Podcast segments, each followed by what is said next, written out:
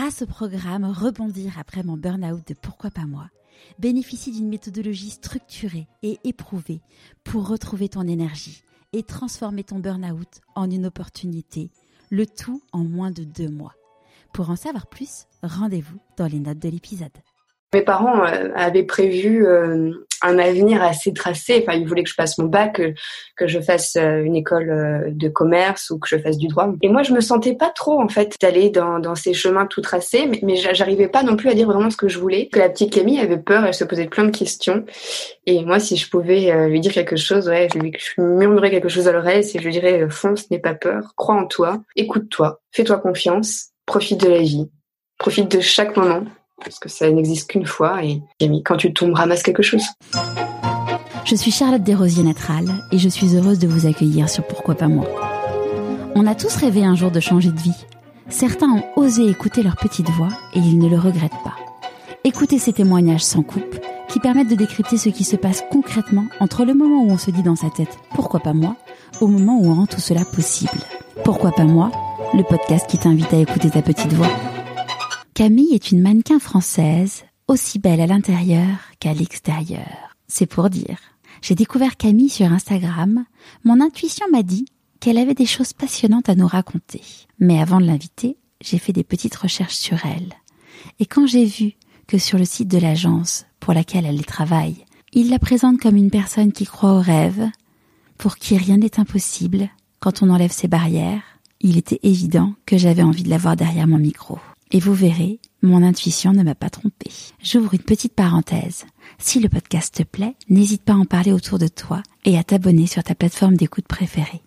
Et mettre 5 étoiles et un commentaire sur Apple Podcast. Pour moi, c'est énorme. Revenons-en à Camille. Elle a grandi dans la banlieue chic de Lyon.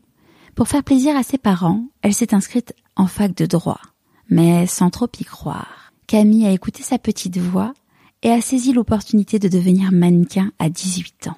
Elle a aujourd'hui 30 ans, sa carrière bat son plein, c'est une jeune maman, et elle a repris ses études il y a 5 ans dans la photographie, l'histoire de l'art et le théâtre. Je ne vous en dis pas plus, je vous souhaite la bienvenue dans l'univers de Camille Desbeaux. Bonjour Camille Bonjour Charlotte Merci beaucoup euh, pour le temps que tu nous accordes aujourd'hui. Est-ce que tu pourrais nous parler de l'objet que tu as choisi pour te présenter, s'il te plaît? Alors moi j'ai choisi un appareil photo. C'est l'image que je t'ai envoyée. C'est mon appareil photo. Euh, il m'a été offert par mes parents quand j'ai commencé euh, mes études de photographie.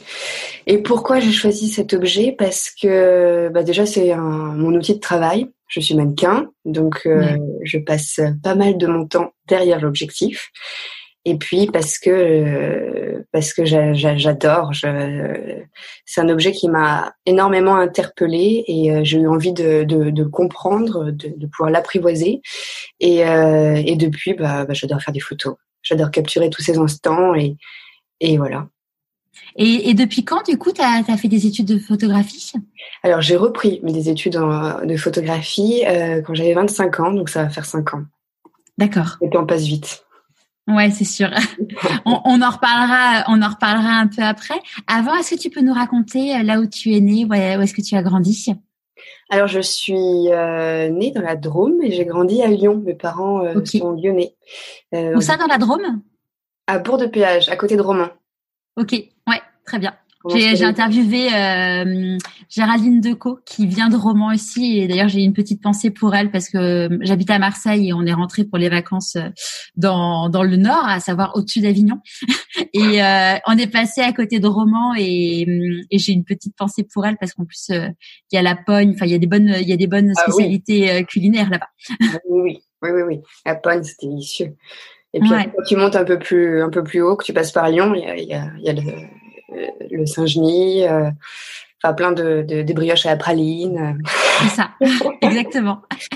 C'était la petite la petite minute culinaire. Et, euh, et, donc du coup après t'es parti, vous êtes parti vous installer à Lyon? Alors non, moi j'ai en fait je suis née dans la Drôme parce que ma maman vient de la Drôme, mais depuis le départ on vivait à Lyon, donc j'ai grandi dans une petite maison dans la banlieue de Lyon, à Caluire-et-Cuire exactement, ouais. à côté de Lyon, et, et voilà, c'était super. Et t'étais quoi comme type de titille Alors j'étais une petite fille euh, assez. Je pense que j'étais plutôt en contradiction. Je, pense que j'étais une petite fille très solaire. donc très lumineuse dans dans j'avais j'avais pour ambition je me suis rapidement mis mis comme comme devoir de, de, faire rire mon entourage J'essayais d'être euh, souvent, euh, oui, souriante, euh, de faire rire. Et, et à côté de ça, enfin, j'étais très heureuse, je m'amusais beaucoup, je faisais beaucoup de bêtises. Mais à côté de ça, j'avais aussi beaucoup d'angoisse. je, j'ai toujours eu très peur du noir, très peur de dormir j'associais le fait de dormir à la mort. ah, c'est fou. Hein. de fermer les yeux, ça, ça m'angoissait. Donc, il m'arrivait de ne pas dormir. Euh, de, passer des nuits entières sans dormir en attendant euh, que le jour se lève et en embêtant mes parents. Mais euh, ouais, non, c'était, j'étais, je pense, plutôt dans la contradiction. Euh, par rapport à, à, mon à mon enfance. Et après euh, j'ai mis du temps à comprendre tout ça mais on, on porte tous on transporte tous des, des, des, des, bagages ancestraux. Et, et il a fallu que je m'en détache pour commencer à, à, me séparer et à, laisser ces angoisses de côté, en fait, et les remettre en place. Du coup, qu'est-ce que tu as utilisé comme type de technique pour pouvoir justement te, te détacher de tout ça?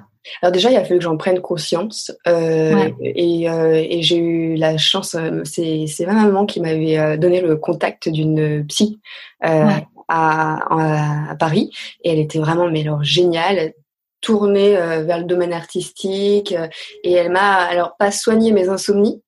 En tout cas, j'ai je les ai acceptés. Et, et j'ai accepté aussi tout, enfin j'ai compris pas mal de choses par rapport à, ma, à, ma famille, à mon enfance et, et, et, le fait de comprendre, bah, ça a pu vraiment, euh, ouais, c'était un travail sur le long terme et qui m'a pu me permettre de poser tout ça et de pouvoir m'en libérer.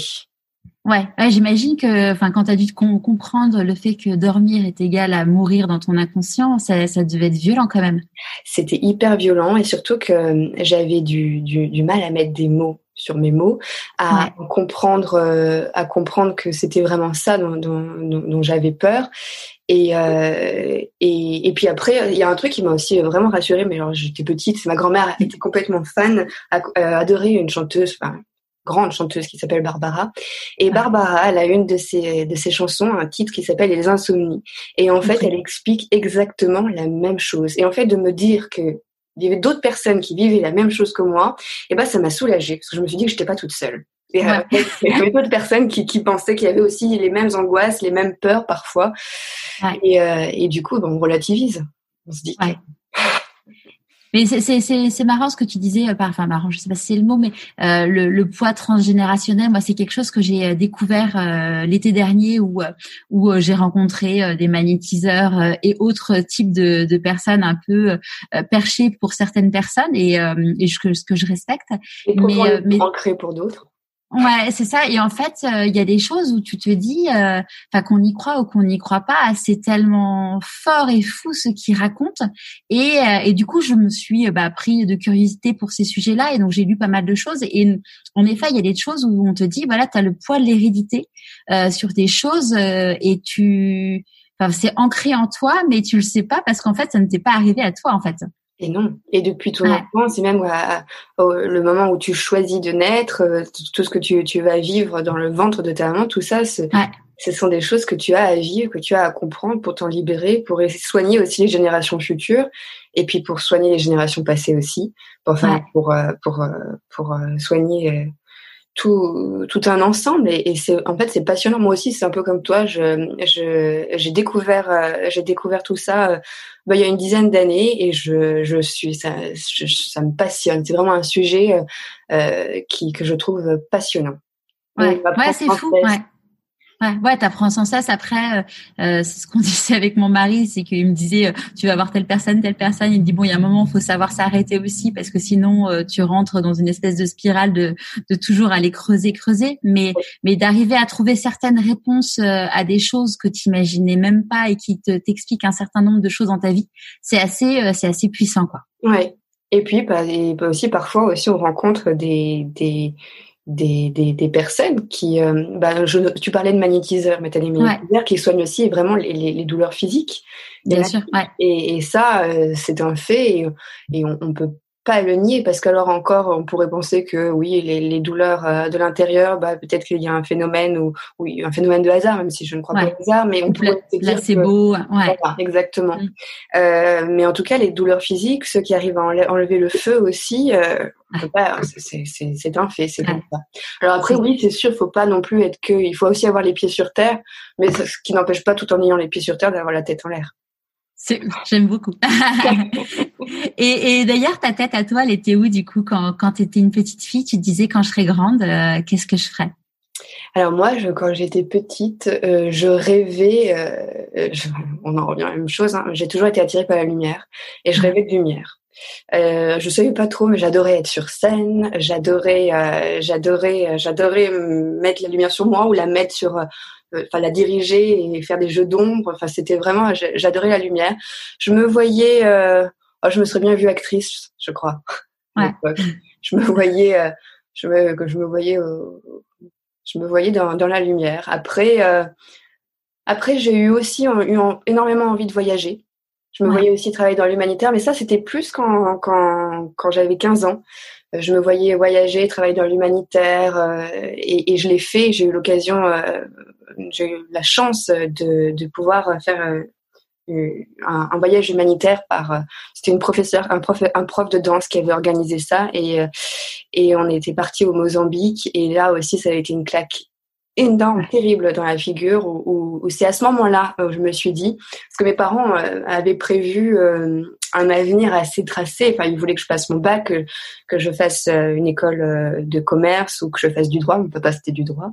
Euh, et moi, je me sentais pas trop en fait d'aller dans d'aller dans, dans ces chemins tout tracés, mais, j'arrivais pas non plus à dire vraiment ce que je voulais. Et ce voyage humanitaire, euh, j'ai rencontré des gens euh, qui n'avaient rien, qui donnaient tout, qui souriaient alors qu'ils n'avaient rien. J'ai compris en fait que, peut-être que nous, on, prenait, on prenait on comprenait pas vraiment le sens de la vie. Enfin, tout nous. Je parle en tout cas de moi et, et peut-être de nous occidentaux dans nos, dans nos pays, dans nos maisons où on est bien. On prenait peut-être pas assez de, on se rendait pas compte de la chance qu'on a et en fait on a toutes les, les, les, les clés pour prendre des risques, toutes les toutes les possibilités et on le fait pas. Et du coup je, je m'étais dit euh, je m'étais dit en fait il faut que je fonce et que j'ai la chance de pouvoir le faire et il faut que je le fasse parce que moi j'ai la chance de pouvoir le faire, il faut que je le fasse pour eux aussi. Ouais.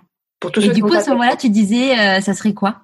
T'avais une idée de Eh ben, je m'étais dit, j'avais toujours euh, été pu me proposer de, on m'avait pas, pas mal parlé de, de, Miss France, des, trucs comme ça qui me plaisaient pas du tout et que j'avais pas eu du tout envie de faire. Par contre, je m'étais dit, j'ai vraiment envie d'essayer de, de, de, de, voir, euh, enfin, de, de découvrir euh, ces métiers qui sont plus liés à l'artistique et, et, et, qui pour moi me semblaient euh, inaccessibles. Et, euh, et du coup, je me suis dit, mais en fait, bah, je vais foncer et je vais essayer. Ouais. Et puis après, j'ai un peu mis ça de côté, puis finalement, euh, c'est revenu à moi par hasard, une fois de plus, ou par chance. Mais euh, le hasard n'existe pas, donc, euh, donc, donc quelque part, je pense que je l'ai provoqué, tout ça. Comment ça s'est comment ça s'est passé du coup? Et eh ben ça s'est passé que du coup mon papa m'avait inscrit dans une fac de droit. Euh, J'ai tenu trois semaines, un peu plus, et j'ai lâché. Je lui dis bah écoute, moi je vais faire, je vais, je vais faire des études de communication et je vais payer mes études de communication en, en travaillant en tant qu'hôtesse. Donc ça le faisait rire. Lui, pour lui, la communication c'était nul. C'était soit on fait du commerce, soit on fait du droit, mais on fait pas de com. Parce que lui, il, faisait, il, il fait quoi comme métier? Alors lui, maintenant, il est à la retraite, mais il a travaillé, euh, il a travaillé en tant que directeur commercial. Euh, il était dans le commerce aussi. D'accord. Et, ta maman? Et alors ma maman, elle est plus, euh, elle, a, elle, a, elle travaille l'aide des enfants euh, en difficulté. Elle est plus dans le social. plus tournés vers, euh, enfin papa aussi, mais en tout cas dans leur profession, ils sont plus dirigés, euh, ils ont pris des chemins un peu différents.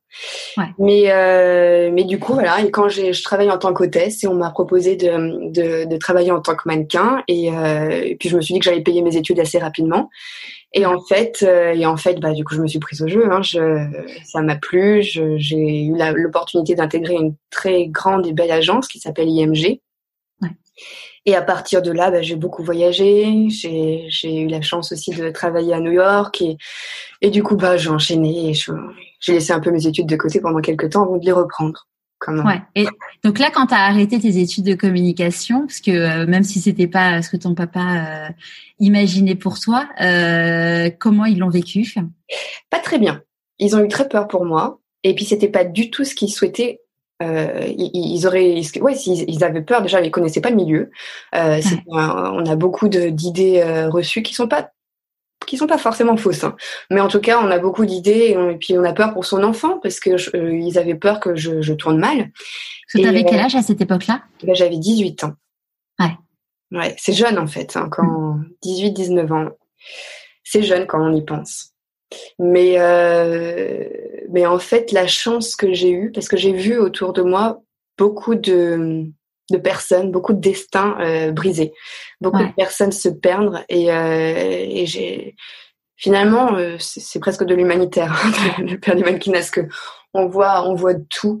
Mais enfin c'est pas de l'humanitaire pas du tout. C'est pas c'est pas le, terme mais en tout cas c'est l'école de la vie. On, on, on découvre on découvre que la la, la, la il y a beaucoup de tristesse, beaucoup de beaucoup de gens qui sont perdus en fait, tout simplement. De solitude. Ouais. De solitude, ouais. Et euh, et c'est vrai que que bah, j'ai perdu le fil de ce que je voulais te dire.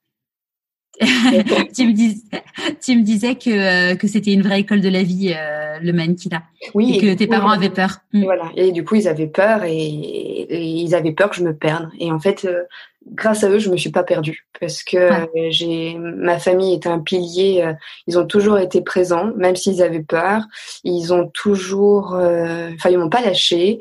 Et comme mes amis d'enfance aussi. Et, et ça, c'est tellement important. Ça sauve Ouais, ça t'avait un vrai socle euh, sur, qui te reposer euh, pendant tout pendant. Ouais. Et je savais d'où, je sais, j'ai toujours su d'où je venais. J'ai toujours su qui, quel était mon entourage. Et du coup, je me suis pas perdue grâce à ça. Et je pense qu'en fait, il y a beaucoup de gens qui se perdent parce qu'ils n'ont pas ça. Ouais. Et, et pour toi, et, parce que bon, dans le mannequinat, on a l'image bon, des, des magazines, on a l'image des podiums. Est-ce qu'il y a différentes sortes de mannequinat ou c'est, bah, enfin, bah déjà, alors les mannequins euh, podium, alors un mannequin peut tout faire.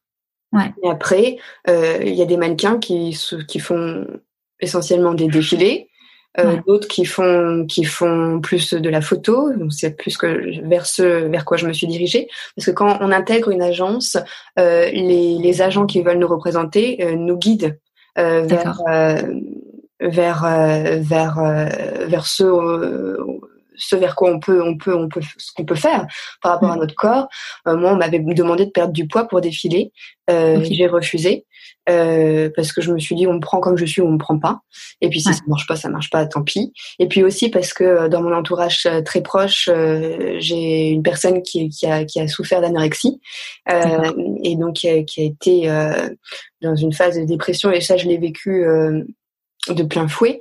Et du coup, j'avais pas du tout déjà pour elle par respect mm. pour elle, par, par respect pour ce qu'elle avait vécu, j'avais pas du tout envie de rentrer là-dedans. Euh, et, euh, et, donc voilà, j'ai accepté, j'ai posé mes limites et, euh, et, donc je me suis plus dirigée moi vers la photo, vers le côté commercial. Mais après, donc les mannequins, euh, euh, c'est, c'est, il y a des, il y a des, il y a des filles qui vont faire plus de lingerie, d'autres qui, euh, qui vont faire plus de, de vêtements, d'autres qui vont faire plus de beauté. Moi, j'ai la chance de pouvoir tout faire un peu dans la photo et de faire encore un peu de tout. Et, et, voilà. Mais par contre, j'ai pas trop fait de défilé. Ouais. Et euh, quand tu as commencé à faire euh, tes premières euh, couves de magazine, comment comment tu l'as vécu? Eh ben, bah, c'était c'était pas pas en fait j'ai j'ai rien c'était pas dans le c'était pas la concrétisation d'un rêve ou, ou, quoi que ce soit non j'ai j'ai j'ai enfin ça non rien de c'était comme de faire des photos euh. en fait je cherchais plus euh, euh, par rapport à moi, je m'en fichais un peu de ce que je pouvais ressentir si je voyais une photo, mais, mais c'était ouais. si mes parents étaient fiers ou mon entourage était fier que, que j'étais fière. Et j'ai eu longtemps l'impression qu'ils n'étaient pas forcément très fiers de moi, qu'ils s'en fichaient un peu, jusqu'au jour où je suis tombée complètement par hasard en cherchant euh, euh, des, des, papiers pour m'inscrire dans mon école, euh, pour reprendre mes études. Euh, je suis tombée euh, sur plein de magazines en fait. Et il y en a, il y a des magazines où j'étais même pas sur la couverture, où j'étais juste sur une page. Et du coup, je me disais, ce qu'ils faisaient là? J'avais demandé à maman et maman m'avait dit bah, tu demanderas à ton père. Et en fait, il faut garder. C'est trop mignon. Et c'est là où en fait je me suis dit bah là je suis ça ça m'a touchée et, ça j'étais fière. J'étais plus fière que de que de me voir sur la couverture d'un magazine. Ouais, c'était leur regard. Euh... Ouais, le regard des personnes comme euh, les, mes, mes amis, dès qu'elles m'envoient une photo, qu'elles me voient, ça, ça me. Là, je suis fière. Ouais. C'est marrant. Ouais. et, euh, et du coup, tu disais que tu avais euh, repris des études. Euh, À quel moment tu as, repris des études? Quand j'ai quitté donc cette grande agence dans laquelle j'ai été, euh, IMG, quand j'ai quitté cette agence, parce que du coup, euh, je me suis dit que j'avais envie d'aller plus loin et que et que pour moi, euh, euh il y avait une fin en soi euh, dans le mannequinat. Et je me suis dit qu'est-ce qui fait quelque, enfin fait quelque chose qui, qui te fasse vibrer, parce qu'au bout d'un moment, on fait le tour. Parce que le, le, le mannequinat, c'est un, un, métier qui, qui est lié à l'artistique, mais on n'est pas des artistes. On, on est on est euh, le matériel de l'artiste en fait mm. quelque part. On est un objet. Euh, et du coup, euh, et du coup, j'avais envie de, me plonger de l'autre côté, de, de, de, comprendre la photo, de comprendre l'histoire de l'art. Donc j'ai repris des, des, études qui sont sur ces deux axes, en histoire de l'art et en photographie. Et, et j'ai eu envie, ouais, d'approfondir tout ça, d'aller plus loin. Puis j'avais rêvé de faire du théâtre et j'ai jamais osé. Et puis j'ai beaucoup reproché aussi à mes parents. Puis c'est un jour, c'est maman qui m'a dit mais fais-le si t'en as envie, euh, si tu en empêches. Et puis du coup, je me suis inscrite. Et voilà. Pour des cours de théâtre? Oui, aussi. D'accord. Et, euh, et donc là, euh, les, là, tes études d'histoire de l'art et de photographie sont finies? Alors, je finis en, en février prochain. D'accord. Et, en, et en, en, théâtre, on finit jamais en fait. Hein. Je crois que c'est un peu comme, tu vois, qu'on rentre dedans, on n'a plus du tout envie de s'arrêter. Ouais. Et, et, du, et donc là, avec cette, euh, avec cette formation là de photographie et, euh, et d'histoire de l'art, qu'est-ce que tu as envie d'en faire? Euh, Alors, j'avais très envie de devenir agent de photographe. Euh, et bah attends, pardon. Vas-y, vas-y. Excuse-moi. Oui, tu peux prendre. Oui, tu peux prendre si tu veux. Pardon, désolée. euh, et du coup, ce que j'aimerais en faire, euh, j'aimerais euh, soit travailler en tant qu'agent, donc mettre en lumière les personnes, les représenter, soit travailler, travailler dans une galerie d'art, défendre des artistes, essayer de, de représenter des, des œuvres. Oui, ce sont des choses qui m'intéresseraient. Après, je suis très très très ouverte et très. J'attends de voir ce que l'avenir me réserve. Je pense qu'il y a un moment où j'aurai euh,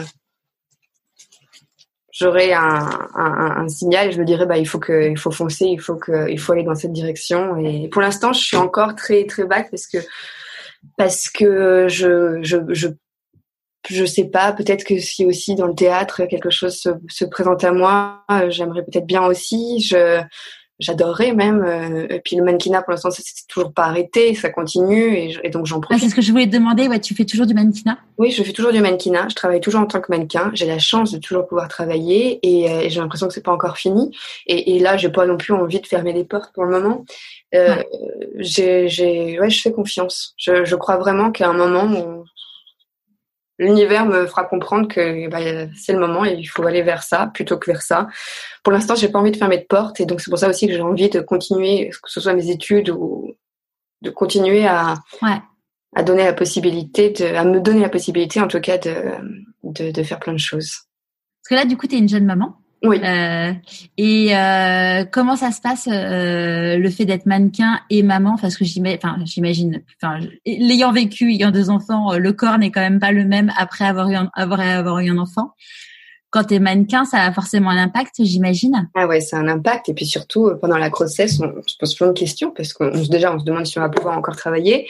Et puis, euh, et puis, alors, même si j'ai jamais forcément eu besoin euh, de faire euh, de sacrifices pour avoir mon corps ou euh, le corps que j'ai, euh, qui n'est pas parfait, hein, mais en tout cas pour être comme je suis, ça fait quand même peur quand on voit son corps changer à ce point et et on se remet beaucoup en question. Et puis c'est tellement aléatoire, on ne sait pas ce qu'on va retrouver après.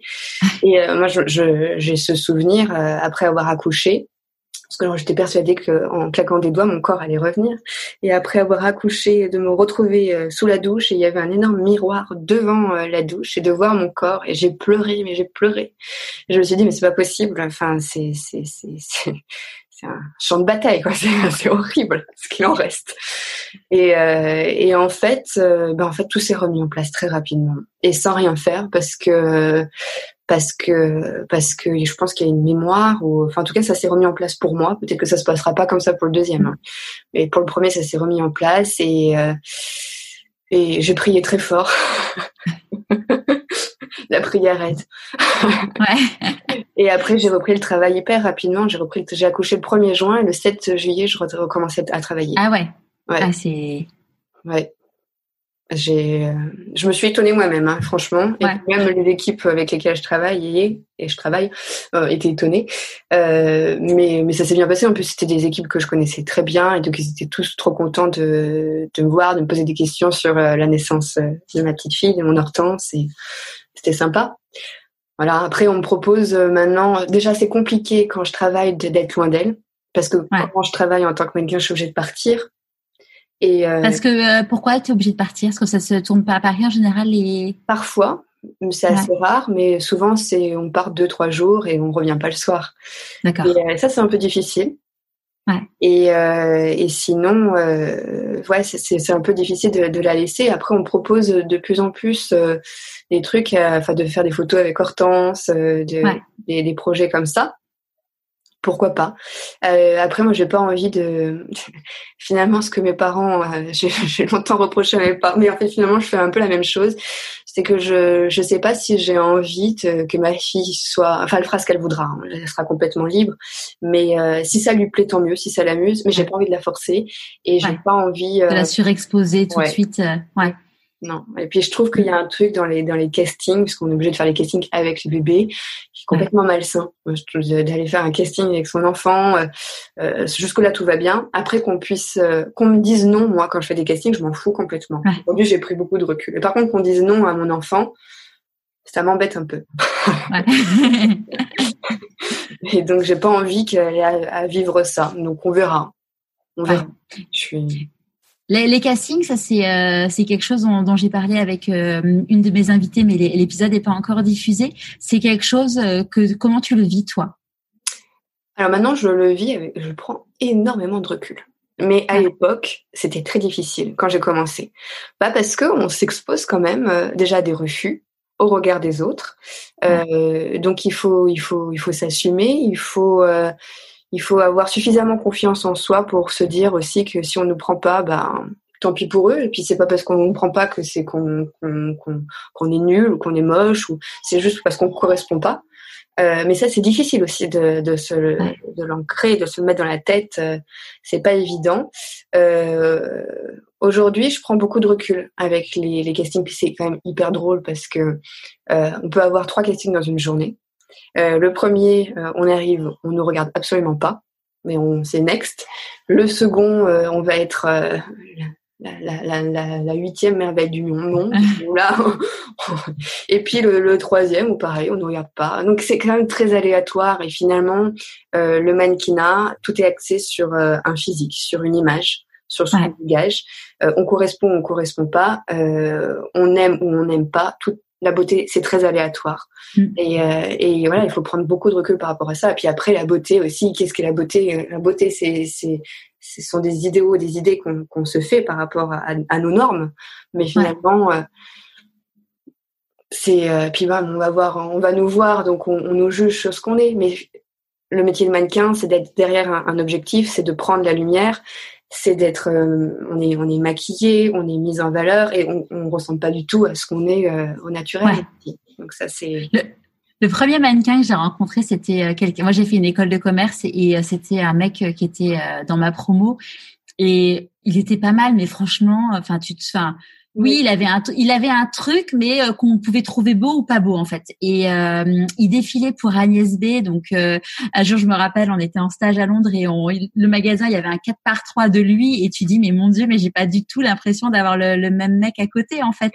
Et c'est fou. Et même là, tu vois, il y a, il y a eu Miss France, bah, il y a pas longtemps. Oui. Et euh, moi, ça, ça me fait marrer chaque année de regarder Miss France. Et je regardais, il y a une d'ailleurs de bah, la même école de commerce, c'est euh, Miss, euh, c'est Miss Miss Miss Côte d'Azur, qui est, qui est dans l'école de commerce que j'ai faite à l'époque. Et, et j'avais vu sa photo de profil parce que l'école avait partagé aux anciens, regardez, on est trop fiers, on a une Miss France, on a une Miss France et tout.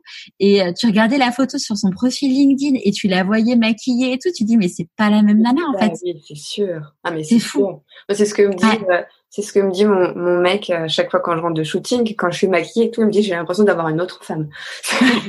il préfère laquelle? Ah bah alors lui il aimerait bien que je sois tout le temps maquillée, moi je préfère être naturelle. non, mais après le naturel, c'est mieux, c'est bien.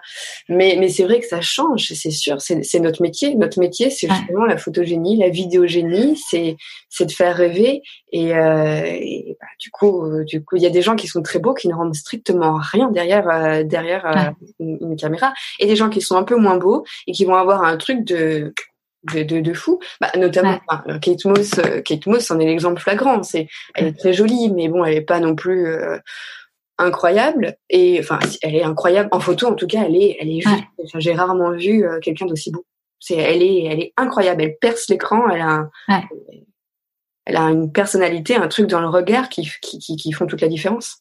Ouais et, euh, et, donc là, euh, comment t'as fait pour gérer euh, mannequinat, euh, enceinte, enfin jeune maman, plus tes études? Parce que c'est quand même c'est quand même costaud. Ah ouais, bah là je sais pas comment je fais. Je je sais pas. C'est euh, je je me pose pas de questions en fait. Je fonce, j'avance, euh, je me repose pas trop. et puis je je prends quand on me propose pour un job, quand on me propose un job, job, je prends, j'accepte parce que euh, j'ai appris à dire oui et à prendre un peu tout ce qui se présente à moi comme une chance. Et du coup, euh, je prends vraiment ça comme comme une chance, comme mes études. Et s'il il me faut un peu plus de temps pour euh, réaliser, pour aller au bout de mes études, je prendrai un peu plus de temps, c'est pas grave. Mon école est au courant, ils sont d'accord. On se débrouille. Et par contre, pour mon enfant, je peux pas prendre un peu plus de temps. Donc, euh, donc là, là, je me, j'essaye de passer le plus de temps possible avec elle, de, de profiter parce que ça, elle grandit tellement vite, ça passe tellement vite. Mmh. C'est, ah, c'est clair. Ouais. Déjà sept mois et, et c'est, c'est fou. Enfin, tout ce qu'elle fait, tout comme elle change. Et, et là, j'ai récemment trouvé une nourrice. J'espère que ça va bien se passer parce que j'ai, c'est compliqué de trouver quelqu'un en qui on ait confiance et qu'on laisse son enfant. Euh, et donc voilà. Puis après, il y a mon, mec aussi qui prend le relais et, et, qui est là quand même beaucoup, qui s'en occupe énormément. Et ça, c'est génial. Ouais. Ouais, c'est et ça et le fait d'avoir un enfant, euh, c'est est-ce que euh, dans ta carrière, il y a un moment où tu t'es dit bah pas tout de suite parce que bah en effet, ça aura forcément euh, Bien pas tant que ouais. Ah ouais, surtout dans les métiers qui sont liés à l'image, on, on, se pose toujours plein de questions, on repose toujours on repousse toujours au lendemain. Et puis il y a un moment où, euh, enfin, il faut se poser la, enfin moi en tout cas, je me suis posé la question de ce qui était essentiel. Et euh, et dans dix ans, euh, j'allais me retourner sur, euh, enfin, qu'est-ce que j'avais envie qui reste de, si jamais je dois partir plus tôt ou quoi que ce soit. Et en fait, je, je crois que euh, pour moi, avoir un enfant, c'était vraiment la concrétisation de d'une de, d'une vie. C'est avoir un ou deux enfants ou trois peut-être qui dit qui sait mais en tout cas c'est ce qui est le plus important. Après euh, le travail et les rêves ont tout enfin c'est tout aussi important pour moi. Donc il faut arriver à trouver le juste milieu pour s'écouter euh, dans son cheminement personnel et euh, mm. dans ses envies euh, professionnelles ou dans ses dans, dans ses envies tout simplement. Et donc euh, c'est là où c'est difficile de trouver le juste milieu. Et euh, j'espère que, que je le trouve, mais après on, verra. Je pense que seul l'avenir me le dira. Si euh, il y a que ça qui pourra me, me dire bah oui, tu as réussi ou pas. C'est une bonne transition sur ma question d'après. C'est quoi pour toi la réussite? La réussite. Ah bah, qu'est-ce que réussir? Ça, c'est très compliqué. Qu'est-ce que réussir? Pour moi, la réussite, c'est de se sentir complètement en adéquation avec ce qu'on est. Et de se mmh. dire et, aujourd'hui en tout cas c'est je, je, me dis je suis exactement la femme que j'aurais voulu être il y a dix ans. C'est ça pour moi réussir. Après je peux je peux pas dire que je, je vais réussir dans les dix prochaines années. Mais en tout cas aujourd'hui je suis exactement celle que j'aurais voulu être. Euh, j'écris chaque fois chaque année j'écris je fais une petite liste de de choses que j'ai envie de faire que j'ai envie de, de, de, de, réaliser. Et je, généralement, je la plie et je la cache quelque part. Souvent, j'oublie. je sais plus où je la mets. je retourne dessus. Et ben c'est assez étonnant parce que en fait, je me rends compte souvent que j'arrive à à faire ou à réaliser ce qui a été écrit, presque tout. Euh, avoir un enfant, ça faisait un moment que déjà avant avoir un enfant, c'était trouver quelqu'un. Ouais, le papa, ouais. c'était pas évident. Ouais. Mais euh, c'est comme professionnellement. Euh, enfin, j'écris en ce moment. j'avais très envie d'avoir un agent plutôt dans le cinéma. je l'ai eu. Après, j'avais envie d'intégrer une bonne école, de, de, de, de, passer des auditions. Tout ça, j'écris à chaque fois ce que j'ai envie, ou j'ai envie de devenir agent, j'ai envie de faire plus de photos, de faire une exposition, ou de faire l'humanitaire, ou de voyager à tel endroit. J'écris tout ça. Et au bout d'un moment, bah, ça se réalise. Parce que peut-être que de, de, de les écrire, de les mettre de côté, d'y penser, mais d'après de s'en libérer, de s'en dégager, bah, ça nous donne l'opportunité d'y arriver. On a, on a beaucoup rigolé avec ça euh, pendant les vacances parce que ah. euh, mon frère est très pragmatique et euh, moi je peux avoir un petit côté spirituel et, et, perché, mais depuis que de, bah, depuis toujours, enfin lui il a toujours été un peu ingénieur et moi un peu artiste. et, et en fait, il y a, je lis beaucoup de choses sur la, la théorie de la visualisation qui dit que le fait d'écrire et notamment l'écrire de, de, façon manuscrite a un impact hyper important dans le dans l'inconscient et dans l'imaginaire. Et donc du coup bah c'est la loi de l'attraction tu visualises et donc tu attires à toi tu attires à toi. Donc on s'est il s'est beaucoup moqué de moi parce qu'en mode à chaque fois genre non il y croit pas du tout. Et mais il y a un reportage sur Netflix qu'il faut que je lui envoie euh, qui explique et ça s'appelle le secret je crois un truc ah comme ça. le, livre, le livre aussi je sais pas si tu l'as lu. Non. Ah bah lis-le. Le secret c'est un livre mais euh, c'est passionnant. Bah, ça, et, euh, ouais, tu lis ça, tu dis, enfin, tu. Et puis moi, je sais que depuis euh, depuis que j'ai découvert ça, je, je le pratique de plus en plus sur certaines choses, et ça marche. Alors après, euh, quand tu racontes, il se moque de moi, mais c'est pas grave parce que n'empêche que ça a marché. je, mais mais mais ouais, clairement, ce que tu dis, c'est le fait d'écrire la chose, de la penser, de l'intérioriser. bah ça, il y a des choses, c'est pas magique en fait. C'est. sûr. Mm. De visualiser aussi. Demande ouais. et aura c'est euh, tous les soirs de déjà d'être dans la gratitude, de remercier, et puis après d'essayer de, de, de, de, de, penser le, lendemain ta journée, comment tu as envie qu'elle se passe, qu'est-ce que tu as envie qui t'arrive, les réponses que tu as envie de recevoir. Et bien moi, je, je t'assure, mais je, je, je, reçois des réponses. Hein. que mon cœur se moquera de la même manière de moi. J'y crois profondément. S'il nous écoute, on pense à lui. et pourquoi pas En fait, pourquoi pas? Parce que... Ah, façon, Pardon? Vas-y, vas-y. Non, vas-y, excuse-moi. Non, mais parce que quand, quand on, réfléchit à tout ça, euh, il y a beaucoup de gens qui, c'est comme, c'est comme la vie après la mort. Beaucoup de gens se posent des questions, se disent, se disent beaucoup de gens aussi s'en posent pas du tout. Ils se disent ça n'existe pas. Ok. Euh, en tout cas, et ça, il euh, y, y, a plus de preuves, qui, il y a plus de choses qui nous incitent à croire en la vie après la mort que en, en, en rien. Ouais. Aujourd'hui, c'est difficile de, démontrer qu'il n'y a rien. Par contre, on peut démontrer sans prouver. Donc ça, ça, ça, ça, reste, ça reste spéculatif, hein, mais on peut démontrer qu'il peut y avoir quelque chose. En tout cas, rien que ça, ça donne plus envie d'y croire que de que de que de croire en rien. Enfin, je sais pas. C'est comme dans les dimensions. Pendant longtemps, on a, enfin, Einstein pensait qu'au début de sa vie, euh, enfin pas au début, mais il, a, il, a, il avait monté des théories euh, comme quoi il y avait quatre dimensions ce qui est, vrai. Quatre dimensions, l'espace-temps, et puis, et puis l'espace. Mais après, au bout de, à la fin de sa vie, c'est qu'on a commencé de plus en plus à s'interroger, à s'intéresser aux théories quantiques.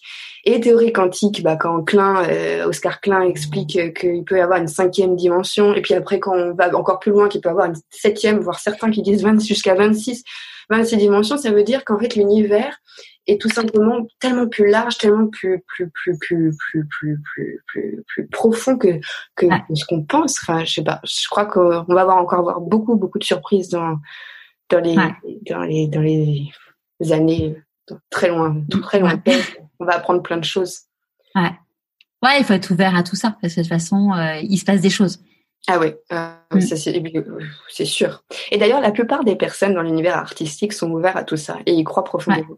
Et je me demande mm. justement si c'est pas ce qui fait, ce qui fait, ce qui, ce qui leur donne aussi la, foi et cette, cette, cette envie de travailler dans cet univers et, et la force de, de, travailler là-dedans. Ouais, ouais, cette espèce de petit grain de folie qui fait, euh, qui fait le génie. Oui, Oui, oui. Enfin, après le génie, euh, pour moi, le génie, je vois quelque chose de, d'incroyable et de magique. Je sais pas si on peut parler de génie, mais en tout cas, ce qui leur donne la possibilité d'aller plus loin ou de ne pas avoir peur d'aller plus loin. Ouais. Parce qu'en fait, les gens qui sont très rationnels, ils ont un peu peur, ils sont, dans, ils sont ancrés dans un truc où, où c'est rassurant. Bah, c'est une partie de leur. En fait, euh, les gens qui sont à un côté artistique et les gens qui ont un côté euh, qui a un côté plus pragmatique, ingénieur, ne travaillent, ne font pas travailler la même partie de leur cerveau, en fait. Oui. Ouais. Tout à fait. L'hémisphère, il y a l'hémisphère droit, l'hémisphère droit, ouais. Ouais. Le, ouais, la, la, clé, c'est peut-être d'arriver à faire travailler les deux euh, au même niveau, mais bon, c'est, je crois que c'est, c'est une tâche assez difficile. Je pense que ça va être compliqué. En tout cas, moi, je. Ouais. On va rester dans l'hémisphère artistique. Qu'est-ce que tu penses que la de Camille dirait si elle te voyait aujourd'hui? Euh, Je pense qu'elle serait très étonnée. Elle serait, euh, elle serait très étonnée et je pense qu'elle elle aurait envie de foncer et qu'elle aurait plus peur. Parce que euh, je pense que la petite Camille avait peur, elle se posait plein de questions.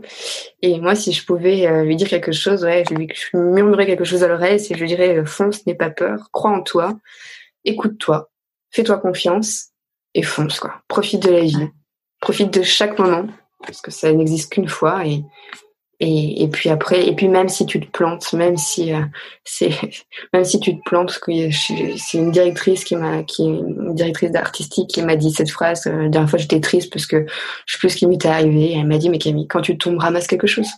Et en fait, c'est tellement vrai. Ah, j'aime bien, ouais. ouais. Mm. Joli. Ouais. Toujours on ramasse toujours quelque chose en tombant. On, apporte toujours quelque chose. Enfin, en tout cas, si on le fait pas, il faut le faire parce que parce que ça, il faut que ça serve à quelque chose. C'est clair. Oui, et puis de toute façon, euh, l'échec, euh, c'est tomber une fois, euh, une fois de plus avant de réussir. Exactement. Et puis les échecs font partie de la réussite, ce qui nous mène, et nous guide. Il y a un livre aussi, c'est La place des synchronicités dans le roman de notre vie. C'est, il a été écrit par Robert Rock. et justement, ça place, ça explique le fait qu'il n'y a pas de hasard, qu'il n'y a que des mm. synchronicités, et que tout ce qu'on vit nous amène vers quelque chose. Donc même même euh, à travers ce livre, euh, il, il, retrace euh, la vie de, de, plusieurs personnes et ce qui leur est arrivé et comment ils y sont arrivés. Je pense que ça pourrait t'intéresser. Et je vais regarder, je vais le noter aussi et je le mettrai sur le lien sur le blog. Ouais, il n'y a pas de hasard. Ouais. C'est amusant parce que euh, cet été, euh, j'ai suivi une formation de psychologie positive et euh, qui parlait justement de la place des synchronicités. Et, et à la fin, en fait, de la capsule où elle parlait, la, où Christine Michaud, qui est une personne que j'ai interviewée, parlait des synchronicités, il y avait, il y avait un petit coussin dans son dos qui, s'est, qui était le même coussin. Ça faisait peut-être 20 ou 30 capsules où on la voyait assise sur ce coussin. Mais c'est la, seule, la première fois où j'étais en mode ouverture, ouverture de l'esprit où j'ai lu euh, ce qu'il avait écrit sur ce coussin et j'en ai pleuré. En fait euh, tellement c'était une ouais une vraie euh, une vraie synchronicité. Et, et, là on était en vacances donc dans la maison familiale et, et j'ai retrouvé un livre qui est d'ailleurs au-dessus de moi qui s'appelle le dictionnaire des symboles que j'ai ramené parce que c'est un livre que j'ai dû avoir quand je devais avoir allé peut-être 16 17 ans. Et ça m'a toujours ces trucs là ça m'a toujours fasciné mais euh, bon, voilà, dans, dans, dans, une famille parfois un peu euh, cartésienne, euh, enfin un frère, parce que mon papa est plutôt ouvert sur tous ces trucs, mais avec un frère très cartésien, je me suis dit, bon, j'avais un peu refoulé ça. Et, et, là, je me suis dit, allez, je le ramène, il est au-dessus de moi. Et j'ai un autre, j'en ai un autre aussi qui s'appelle Pour tout l'or des mots, qui explique toute l'origine de chaque mot. Ah, et Ouais, et, je trouve ça assez fascinant. Tu vois, il y a un dictionnaire dont je parle souvent dans le podcast qui est le dictionnaire des mots et des maladies mais là pour le coup des mots MAUX et euh, qui te qui te donne en fait les origines de chaque euh, mot ou maladie. Donc tu vois typiquement euh, j'ai souvent des sciatiques et en fait je me rends compte que les sciatiques quand je les ai c'est quand j'ai peur d'avancer. Euh, et en fait c'est hyper intéressant de regarder ouais tous ces tous ces significations et la profondeur de tout ça en fait. Mmh. ah oui complètement bah je, pour Noël, je me suis acheté, euh, je me suis fait un cadeau. Euh, je me suis acheté euh, un livre qui s'appelle Le corps se souvient et ça parle aussi de tout ça, notamment des bagages ancestraux. Ça fait un, doux mélange et, et c'est aussi très intéressant. moi, je crois profondément en tout ça. Même les, les, mots, comme tu disais, tout a un sens. Même le, le, terme repère aussi. Enfin, tu vois, tout, tout, tout, tout a un sens autour de nous. Ouais. C'est vraiment intéressant.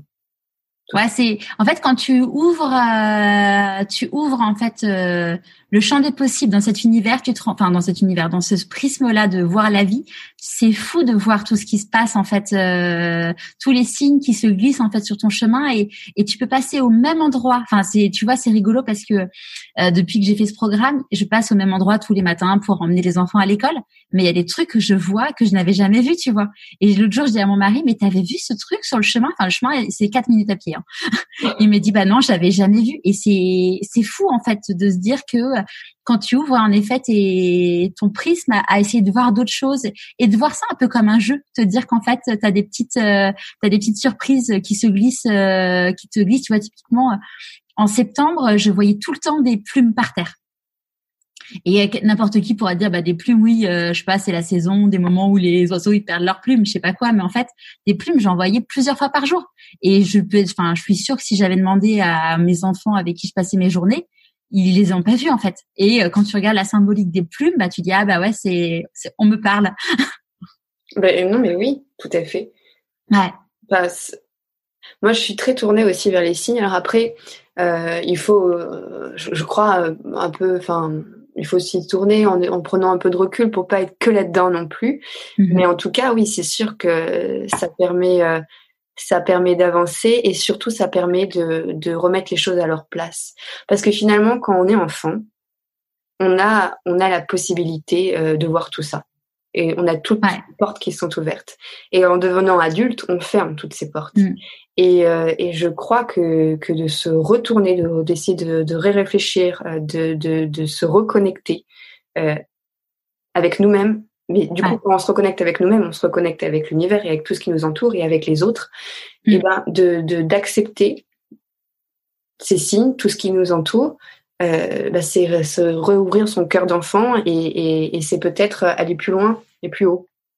Ouais, ouais, c'est c'est en fait c'est ce que disait euh, Thomas Samut, euh, une personne que j'ai interviewée. Il disait en fait on est juste un, notre, nous enfants qui avons grandi en fait. Tout à fait. On on a la même âme, mais alors oui on a traversé des choses qui nous ont façonnés, mais finalement cette ce cœur d'enfant et cette cette flamme c'est c'est toujours nous en fait. Ouais, complètement. Mm. Et puis une fois de plus rien n'arrive par hasard. J'ai une copine qui a vécu des trucs euh, assez douloureux physiquement euh, euh, qui a été malade. Et, un jour, elle m'a dit, et ça m'a un peu perturbée, elle m'a dit, tu sais Camille, on a la vie euh, que l'on mérite. Alors j'ai trouvé ça un peu dur. Et après, elle m'a dit, non, c'est pas exactement on a la vie que l'on mérite, c'est on a la vie que l'on peut supporter et que l'on doit supporter. Parce que on doit, on, il y a des choses qui nous arrivent et il faut les accepter même si elles sont négatives, que ce soit des départs, que ce soit des des, des, des, trucs difficiles professionnellement ou sentimentalement, enfin tout ce tout ce qui peut nous arriver dans une vie. Mais tout ça, ça nous emmène quelque part. Et, et peut-être que si on les vit, c'est qu'on a des choses à comprendre aussi par rapport à nous-mêmes. Mais même dans la difficulté, même euh, dans les agressions ou dans les euh, rien n'arrive par hasard, même si c'est dur. Et tout ça, de, de ce noir, il faut se tourner vers la lumière, se tourner vers vers vers le, positif, vers le blanc, essayer d'en faire quelque chose. Et le jour, je pense, où on en a fait quelque chose, c'est là où on peut se dire qu'on a réussi aussi. Ouais, carrément. Ouais, c'est dans chaque situation se dire euh, quel était ce fameux cadeau euh, qui est mal emballé euh, à travers cette situation et se dire bah clairement dans chaque situation, euh, autant se dire qu'est-ce que j'en retire de positif? Euh, tu vois, euh, une personne très proche dans mon entourage a perdu son papa quand il avait il avait 11 ou 12 ans. Enfin vraiment, c'est il était d'une crise cardiaque. Enfin le truc qui qui forcément laisse des traces. Hein. et et quand je l'ai rencontré, il m'a dit tu sais, c'est une chance d'avoir perdu mon papa aussitôt. Et alors forcément, il y a plein de gens que ça choquait parce que tu dis, enfin, comment tu peux dire un truc pareil? Mais en fait, il a toujours eu cette philosophie de vie de se dire, bah voilà, de toute façon, son papa, il est plus là, euh, on va pas pouvoir le faire revenir. Donc autant se dire, bah euh, en quoi ça lui a apporté une espèce de force euh, et qui a fait que c'est l'homme qu'il est aujourd'hui. Mais euh, voilà, il s'est toujours dit, bah voilà, comment je fais pour transformer cette cette épreuve en une force? Plutôt que de s'apitoyer sur son sort en disant, bah voilà, ma vie est fichue, j'ai perdu mon père, quoi. Mmh.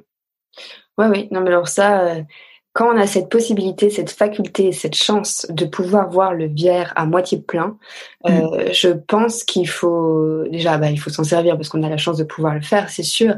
Mais en tout cas, il faut penser à toutes les personnes qui n'ont pas cette chance, qui ont pas, la, qui, qui arrivent pas, qui arrivent, pas à se, se libérer de de, de ce marasme ou de, de, toutes ces choses un peu un peu difficiles. Et, euh, et ben je trouve ça génial de, de pouvoir avoir des témoignages comme ça de, de, personnes qui qui te disent quand même que qu'il a eu la chance de perdre son papa. Et en même temps c'est tellement vrai même si c'est très bizarre hein, de dire. Mm. mais c'est une, une chance oui et non parce que du coup on peut plus en profiter aujourd'hui maintenant physiquement. Mais par contre la personne est toujours là et quelque part elle accompagne encore plus c'est quelque chose qui est au-dessus de, de, ces personnes qui sont parties au-dessus de nos têtes.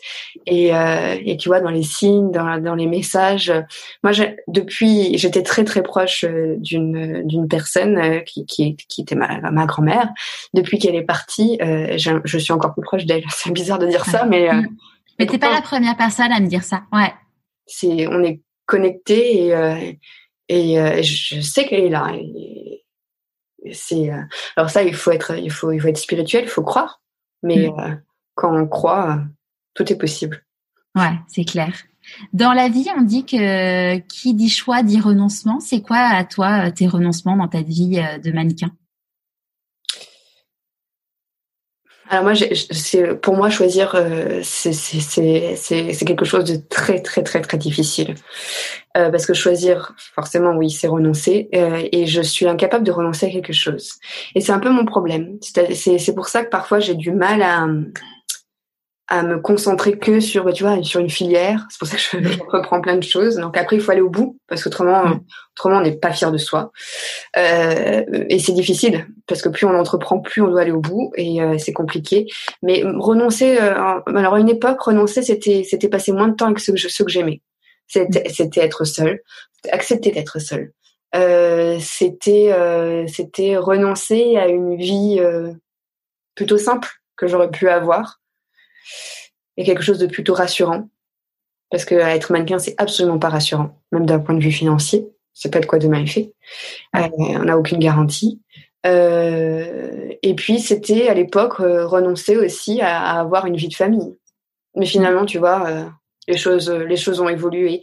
Aujourd'hui, Aujourd'hui, à une époque, à un moment quand j'ai quand je quand j'ai été enceinte, j'ai eu peur de renoncer euh, au mannequinat et à mes rêves. Et il a fallu un peu de temps, quelques quelques quelques semaines, pour me dire qu'en fait, bah, rien ne s'arrête, tout est possible. Et c'est en fait, il faut juste pas se pas se dire qu'on peut renoncer à quelque chose. Et il faut rester ouvert et essayer d'être euh, d'être le, plus organisé possible pour pouvoir arriver à tout faire. Mmh. C'est possible, même si euh, après il faut avoir des priorités quand même. Et pour moi, ma priorité aujourd'hui, euh, aujourd'hui, euh, ma priorité numéro un, c'est ma famille. Mm. Et après, euh, juste en dessous, mais vraiment juste en dessous, ce sont mes rêves et, et, mes passions. Ouais. c'est quoi les plus grandes difficultés que tu as eu à gérer? Dans ma vie? Mm. Les plus grandes difficultés sont alors ça c'est c'est un peu compliqué mais j'ai bah déjà d'accepter les bagages transgénérationnel que j'avais sur euh, le dos, les mettre de côté. Ça, c'était compliqué. Euh, j'ai, euh, quand j'étais plus jeune, j'ai dû faire face à, à j'ai été agressée et euh, et du coup de d'agresser, d'agresser, d'accepter, d'accepter euh, tout ça, d'en faire quelque chose. de me construire avec avec tout ça et de comprendre aussi pourquoi je je m'étais dirigée là-dedans. Euh, je pense que ça a été ce qui a été le plus compliqué. Et puis après, ça a été aussi les départs des, des de, de, certaines personnes que j'aimais profondément et, euh, et d'accepter aussi leur départ. En fait, c'est d'accepter euh, les, les, les choses de la vie. Ouais. film. Mais euh, ouais, non, je pense que ça a été compliqué. Ouais, c'est ce qui a été le plus compliqué. Et mais d'ailleurs, je sais pas si euh, Aujourd'hui, j'ai l'impression que ça va mieux, que je, que je suis bien, mais peut-être qu'un jour, je me reprendrai, euh, je me reprendrai une claque et euh, j'aurai tout un travail à recommencer, à refaire et euh, pour aller plus loin, pour avancer plus. Ouais, ça, je sais pas. On verra. Ouais, après, suis assez convaincue que quand on a fait un gros travail, après on a des bases quand même plus, même si en effet la vie n'est pas un, il y a des, encore des vagues qui nous arriveront. Hein. Quand on a fait un gros travail, euh, il y a une grosse partie qui est quand même euh, pour la vie. Je crois, je crois, j'espère. On verra. Ouais. Mais oui, je pense parce que forcément, euh, on n'a plus besoin de se retourner on peut, on peut encore approfondir, on peut, on peut aller plus loin, mais après, euh, le plus gros du travail est fait, comme tu l'as dit, c'est ça, c'est sûr. Quand tu t'es lancée dans le mannequinat, c'était quoi tes plus grosses peurs? J'avais pas trop de peur, j'avais plutôt beaucoup, j'étais très, très excitée de découvrir un, nouvel univers. De, je me suis, si j'avais réfléchi par rapport à mes peurs, je pense que j'aurais pas fait j'aurais pas avancé. Donc j'essaye souvent de, de, de pas trop penser par rapport à mes peurs. Donc je pense plutôt par rapport à ce qui me, me motive. Tu vois, j'essaie de toujours voir le, le, le, verre à moitié plein. Euh, mais par contre, oui, c'est sûr qu'à travers le prisme euh, de mes parents, euh, euh, j'avais un peu peur du milieu des personnes que j'allais rencontrer, euh, des, de tout ce que j'allais voir, les fréquentations. Euh, j'avais peur qu'on m'oblige à maigrir, j'avais peur euh, euh de, de, de, rencontrer des, des, gens pas gentils, des gens malsains. Ouais. Et en fait, j'en ai rencontré. Et puis finalement, c'était pas un drame. Hein, de, il faut juste, euh, il faut, il faut, enfin, il faut juste. C'est trop facile de dire ça, mais en tout cas, il faut faut prendre du recul et accepter aussi euh, toutes ces personnes. Bah, tu vois, c'est la même chose. Il faut accepter en fait euh, toutes ces failles, tout, tout, ce qui nous arrive parce qu'on a, on doit le vivre et on doit rencontrer ces personnes pour euh, pour comprendre pour pour comprendre plus plus de choses par rapport à nous-mêmes, par rapport à la vie, pour aller plus loin. Mais c'est sûr que oui, c'était quelque chose qui me faisait peur. Puis j'avais peur aussi d'être seule. Ouais. Et au mm. final, tu l'as été? Ouais. Au final, j'ai été seule beaucoup, beaucoup. Ouais. Et puis j'avais, quand on voyage comme ça, on n'a pas forcément beaucoup de personnes autour de nous, euh, mais finalement, euh, on y prend goût à cette solitude parce que parce que bah, parce que c'est tellement enrichissant en fait de se retrouver seul face à soi-même dans, dans des univers où il y a rien pour on peut se reposer sur rien. C'est aussi il y a beaucoup d'adrénaline il y a beaucoup de c'est très excitant. Et après j'avais peur aujourd'hui j'ai peur aussi de, de un jour que ça s'arrête tout ça. Ouais parce que c'est comme vivre un peu avec une drogue. Qui tous les matins on est excité parce qu'on ne sait pas ce qui va se passer. Mais un jour, mm. bah, il faudra avoir un métier plus plus plus normal, plus et, savoir exactement ce qui va se passer. Alors même si on ne sait jamais, mais en tout cas savoir que tous les matins tu vas à telle heure au travail, euh, ça c'est c'est un peu pour moi c'est un peu triste. Ouais. Mais est-ce que tu peux pas imaginer euh, justement, euh, rester mannequin toute ta vie, mais alors euh, après évidemment pas le même type de mannequinat parce que ton corps va évoluer avec l'âge? Si on peut, peut-être je sais pas. Là-dessus, euh, en tout cas, mon âge, à chaque fois, moi, j'ai toujours pensé que ça allait s'arrêter quand j'aurais 25 ans. Quand j'ai eu 25 ans, on m'a dit que ça s'arrêterait quand j'aurais 30 ans.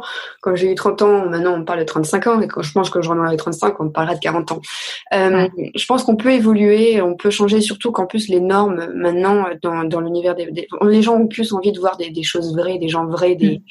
ils ont plus trop envie de voir des, des nanas de 20 ans euh, défendre des produits euh, pour les rides qui, qui concerne des femmes de, de, de, 40 ans même pas, 50 ans plutôt. Mm. Ça dépend des femmes. Mais en tout cas, euh, ouais, je pense qu'il y, y, a de la place pour tout le monde, peut-être. Alors, est-ce que j'aurais encore envie de travailler dans cet univers? Je sais pas. Ouais. Ça, on verra. Peut-être que j'aurais déjà fait autre chose et que j'aurais envie de faire autre chose.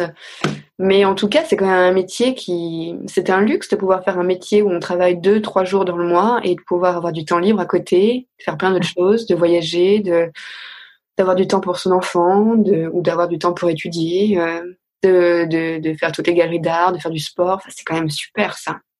Ouais. Je me rends compte de la chance que j'ai et je me dis que c'est compliqué après de faire autre chose. Ouais. de quoi tu es la plus fière aujourd'hui? Euh, Je sais pas si je peux. Je suis heureuse de bah déjà, je suis, je suis, je suis, je suis fière de, de... En fait, c'est bizarre de dire ça, mais je suis fière de, des personnes qui m'entourent. Je suis fière de toutes les personnes qui m'entourent. Ça, c'est une fierté. De quelquefois, quand je regarde que ce soit ma famille, mes amis, ma fille, euh, mon, mon copain, euh, je suis fière parce que je me dis que je suis bien entourée. Et pour moi, la richesse d'une personne, c'est se mesure à, aux personnes qui l'entourent. Euh, quand je souris, c'est grâce à moi, mais c'est aussi grâce aux gens qui m'entourent. Et je les ai choisis toutes ces personnes, même ma famille, je considère que je les ai choisis et qu'on évolue tous ensemble. Et ouais, je suis, je suis très très fière de d'eux. Et du coup, je suis fière de moi. et mon parcours aussi de vie, je l'ai grâce à eux, donc euh, ouais, je suis fière d'eux. C'est compliqué comme question. Ah ouais, c'est compliqué. Quand j'ai accouché, j'ai un copain, deux copains d'ailleurs, ils étaient tous les deux ensemble, qui m'ont demandé si j'étais fière de mon bébé. Et je, suis restée, euh, mais je suis restée bête parce qu'en fait, je savais pas quoi répondre. Et je, leur ai dit, mais on peut pas être fier de, son bébé. On est fier de quoi? Enfin, qu'est-ce qu'on a fait? On a donné la vie. Alors oui, mais enfin, c'est quand même bizarre de se dire qu'on est fier d'avoir donné la vie. On est fier de son bébé et ce petit être qui vient juste d'arriver. Et, et en fait, si, ils ont raison, on peut être fier de, de son bébé.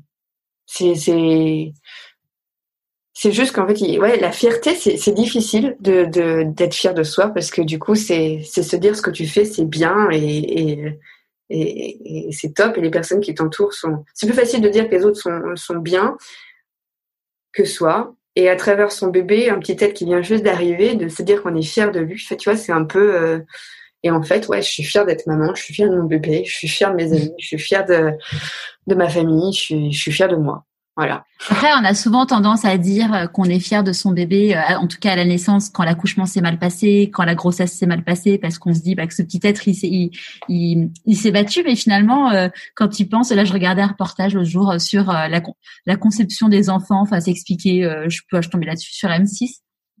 Et tu dis, bah finalement, quand même, euh, c'est quand même un, un, défi quand même de ma boule, quand même, d'arriver à, à, donc on peut être fier, on peut être fier de, du spermatozoïde qui a réussi à, qui a réussi à faire tous tous ces kilomètres. Euh. Et puis que ce petit bout se soit accroché. Et puis, ouais, ouais. ouais la naissance, comme la mort, ce sont des passages euh, dans la vie qui sont hyper douloureux. Euh, qui sont difficiles. Euh, et ouais, c'est, dans les deux, c'est, c'est d'une fierté. Hein. Quand on se rend, on se rend pas compte en fait du, du, du de ce que c'est d'être un être humain, mais c'est quand même il y a un côté magique.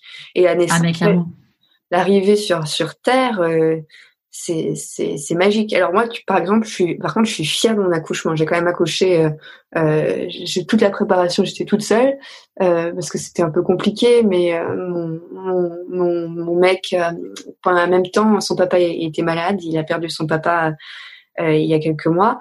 et ça, ça a été très douloureux pour lui. Alors lui, je suis aussi hyper fière de lui parce qu'il a dû jongler entre la naissance de sa fille, le départ de son papa, arriver euh, à gérer tout ça et avec euh, beaucoup de. Enfin, il est très fort. Je sais pas si j'en aurais fait autant. Euh, mais ouais, ça, ça, tu vois, là, je, je peux comprendre qu'on dise que qu'on dise qu'on est fier de soi.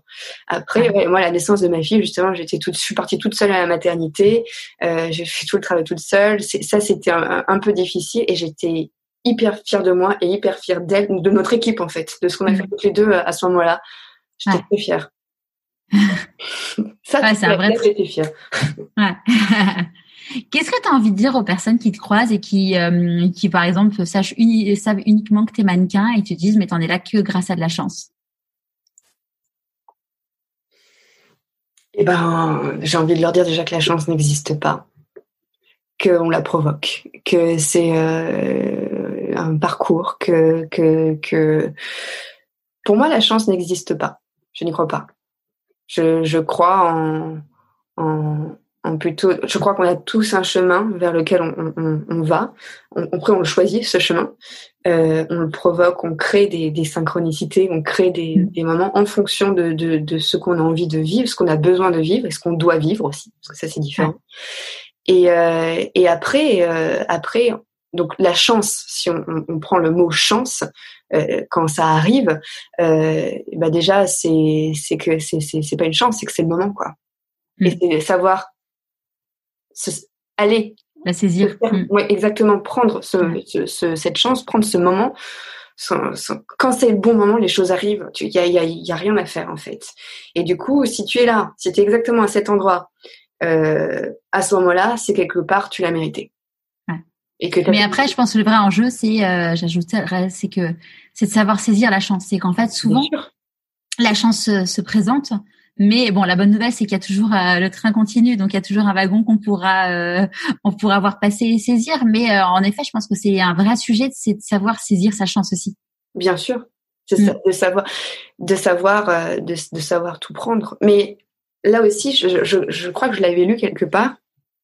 Euh, c'est un, un quelqu'un qui, je, je, crois que je l'ai lu. Hein, il me semble pas que ce soit un, quelqu'un qui en ait parlé, euh, qui dans sa vie euh, s'est dit qu'il allait toujours dire oui à tout. Et du coup, bah, il avait forcément beaucoup plus de chances que quelqu'un qui dit non. Ouais. Mais prendre, euh, savoir saisir la chance, c'est aussi prendre des risques. Mm. Donc, du coup, quelque part, euh, c'est pas uniquement une question de chance, c'est aussi une question de courage. Il y a une question de volonté aussi. Et, euh, et c'est se bouger, quoi. C'est, c'est d'y croire. Je pense que quand on y croit, quand on se donne tous les moyens pour, si jamais ça ne vient pas, c'est que c'était pas pour nous. Et quand mm. ça vient, eh ben il faut, euh, il faut, il faut, il faut accepter, il faut foncer, il faut sauter, quoi, dans le vide. Est-ce qu'il y a un conseil que tu aurais aimé qu'on te donne et que du coup tu voudrais donner aujourd'hui? De foncer, de jamais être trop sage et d'y croire et que et ça moi ma grand-mère me le répétait. Elle me disait eh, il faut y croire. Et, si tu y crois ça va venir. Demande et tu auras.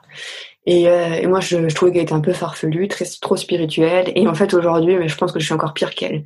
Mais euh, mais, euh, mais mais ouais je pense que le conseil c'est vraiment d'y croire de de de se de pas de pas avoir de limites de pas avoir de de barrières. Mmh. essayer en tout cas de, de tout faire pour que pour euh, pour qu'elles disparaissent, pour les, les enlever. Mais même si j'ai bien conscience que c'est pas facile. Hein. Et, mm. et, et, puis à tout moment, on a l'impression qu'on les enlève et elles peuvent se redresser. Donc c'est un travail de longue haleine, mais je pense que c'est le travail d'une vie. Et ce qui fait qu'on est fier de soi après. Mm. C'est quoi tes prochains défis? Alors, bah, j'en ai plein. Euh, déjà aussi, ça un conseil, c'est de, de, de, toujours sans, de toujours se, se bah, c'est comme la liste que j'écris. C'est toujours se mettre des nouveaux défis parce que ça donne envie d'avancer et, et puis ça nous donne, en les écrivant, en y pensant, en, les imaginant, ça nous donne la possibilité de les réaliser.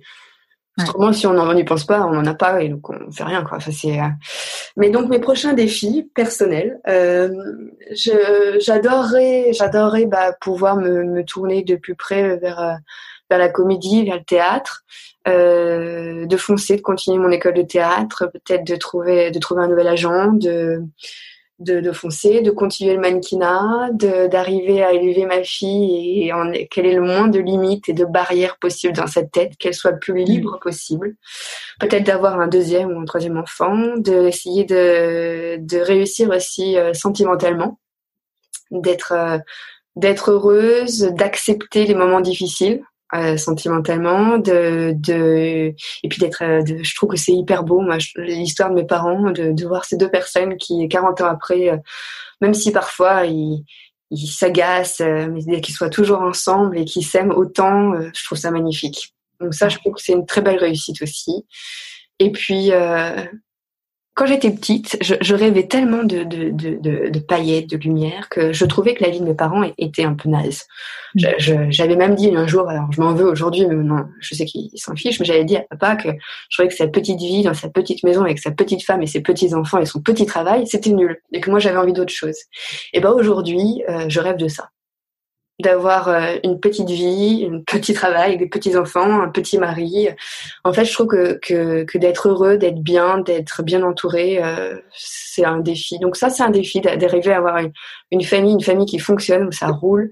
Euh, et après, j'ai plein de défis professionnels, peut-être euh, d'ouvrir une galerie d'art. J'aimerais bien lancer aussi, peut-être aussi créer un truc qui soit lié à l'humanitaire aussi. Enfin, tu vois, j'ai tellement d'envies, c'est compliqué. Il faudrait plusieurs vies pour les réaliser. Et peut-être que je ah peux Ouais, bah c'est super. Hein. Il vaut mieux avoir plein d'envie que qu'aucun rêve. Hein. C'est les rêves qui font avancer. Oui. Hmm. Après, il faut aussi avoir les pieds sur terre. Et c'est là où souvent mon, entourage essaye de m'ancrer en me disant euh, reviens sur terre et essaye de te concentrer plutôt que d'être trop dans, dans, les nuages.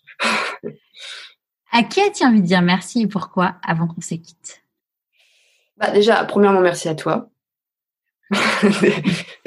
pour tout le travail que tu fais, pour tout, tout, tout. Enfin, je trouve que c'est si l'univers était rempli de personnes comme toi, le monde fonctionnerait, enfin, ça serait, ça serait magique. Tu, te rends compte, je sais pas si tu te rends compte de ce que tu donnes aux autres à travers ton travail. Enfin, c'est, je trouve ça, je trouve ça top. Je trouve ça vraiment génial. Euh, donc merci, merci d'être là, merci de faire ce que tu fais et ça c'est top. Euh... ça euh... non, je, ouais, ça. Euh... Après, du coup, il ne peut pas avoir que des gens comme toi parce que sinon, ça serait trop simple. Et il faut aussi un équilibre. Comme on t'en parlait au tout début, le yin et le yang. Mm. C'est important d'avoir cet équilibre pour qu'on se tourne justement vers le bien et vers, vers des belles choses et vers des ondes positives. Non, j'ai envie de dire merci aussi bah, à ma famille, à mes parents, à mes sœurs, à toutes ces personnes magnifiques qui m'entourent, à, à, mon, à mon copain, euh, à ma fille d'être venue. Tous les, tous les soirs, je la remercie.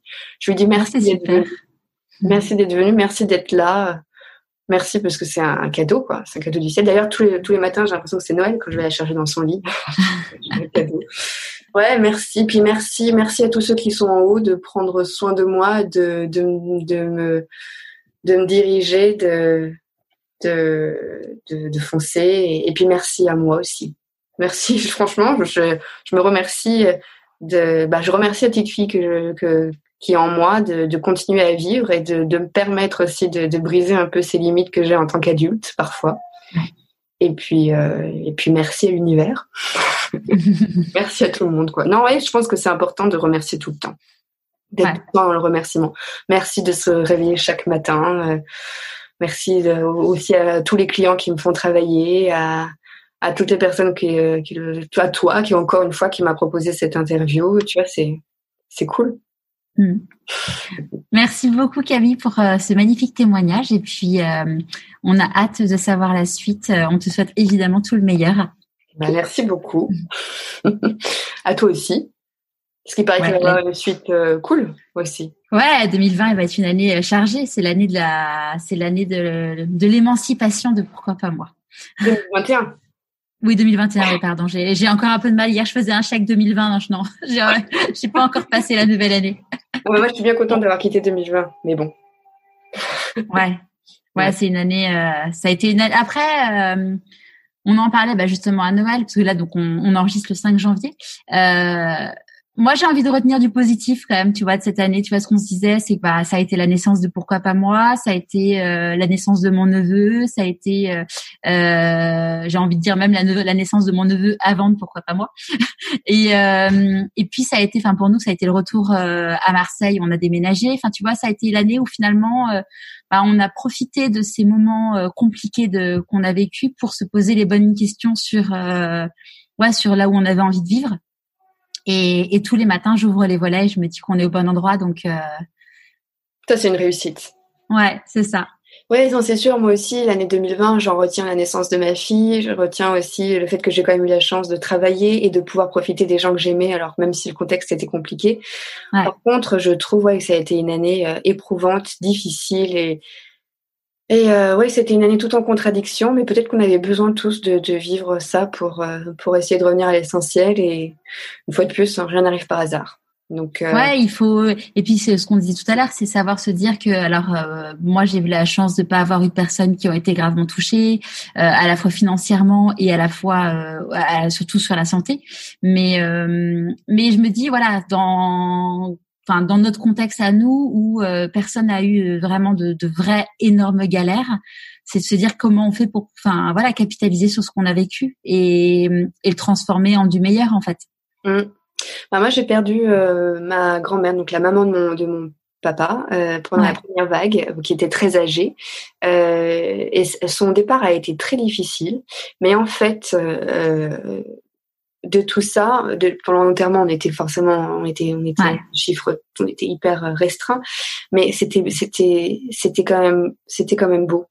C'était quand même beau. Mmh. Et puis quelque part, elle a tiré sa révérence du, ça, ça a été rapide, ça a été, c'est, c'est, ça a été très dur, mais il y en a quand même quelque chose de beau qui est ressorti de, de tout ça et, euh, et de partir à ce moment-là, bah, finalement, elle a peut-être moins souffert que si j'étais, elle était gravement ouais. malade. Ça, ça a été plus rapide, même si pour ceux qui restent, ça a été très compliqué quoi, à gérer. Mmh. Ouais. Ça. Ouais, c'est ouais. C'est comme ça. C'est comme il ça. Faut, euh, ouais. Et elle, elle, est à côté de toi, elle aussi. Oui, bah c'est sûr. en tout cas, merci pour tout. Merci à toi et puis à très très vite. Ouais, à bientôt. Merci. J'espère que ce nouvel épisode vous aura plu. C'est amusant parce qu'ensuite j'ai découvert que Camille avait été la mannequin pour faire des pubs pour la magnifique marque Loose Collection dont j'ai interviewé la fondatrice Claire. Allez, je vous dis à jeudi prochain pour un nouvel épisode de Pourquoi pas moi?